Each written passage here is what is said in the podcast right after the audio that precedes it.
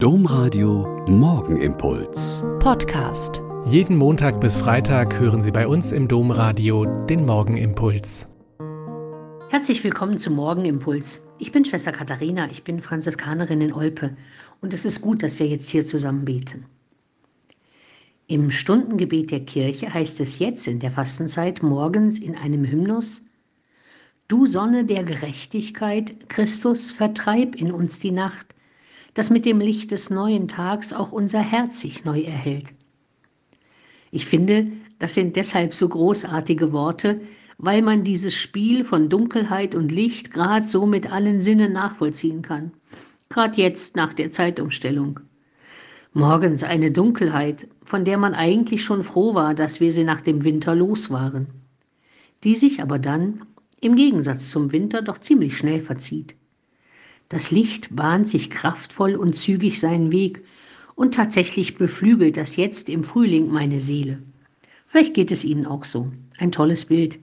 Christus selbst, die Sonne, dieses Licht. Er macht hell, was im Dunkeln liegt.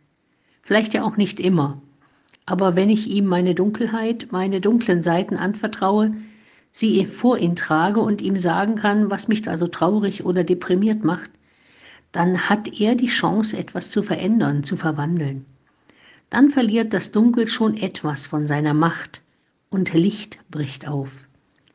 Das ist eine Erfahrung, die ich selber schon oft gemacht habe. Da wird das Herz wieder etwas heller. Und noch eine Erfahrung habe ich gemacht.